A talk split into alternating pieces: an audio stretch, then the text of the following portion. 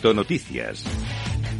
Bueno, y empezamos nuestro repaso de toda, la, de toda la actualidad cripto hablando del informe del Banco de España, que ha dicho que los criptousuarios prefieren los DEX. Este informe explica que los europeos prefieren los servicios descentralizados y los criptoactivos sin respaldo, como serían, por ejemplo, Bitcoin y Ethereum. Además, el Banco Central de España señaló que el volumen de transacciones de criptos en la región europea aumentó a un ritmo acelerado durante el último año, alcanzando casi los 845.000 millones de euros, eh, ahí es poco, superando a Estados Unidos. Los europeos tienen un mayor interés en utilizar criptomonedas y respaldo con acciones en Bitcoin y Ethereum, que representan cerca del 60%. Además, el Banco de España informó de que el 64% de los españoles prefieren utilizar servicios descentralizados para realizar sus transacciones. En comparación, el resto de Europa, el uso medio de estos servicios es del 53%. Vamos con la siguiente noticia del día, también recién salida del horno, y es que el Banco Central de Cuba legaliza los servicios de Bitcoin y de criptos. Tenemos muchas noticias de adopción el día de hoy.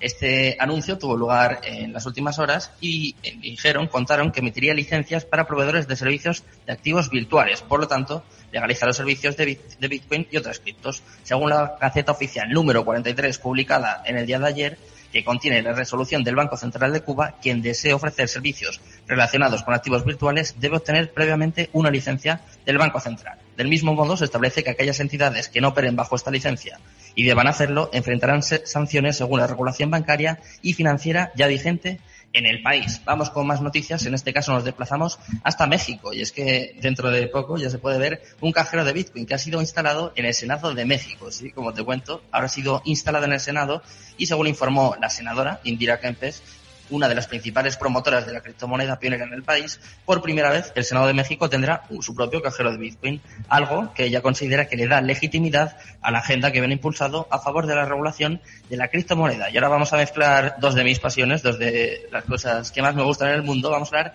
del fitness, que ha llegado a la blockchain con el modelo Suite la tecnología blockchain, como ya sabéis, se ha implementado en casi todos los sectores de la vida cotidiana.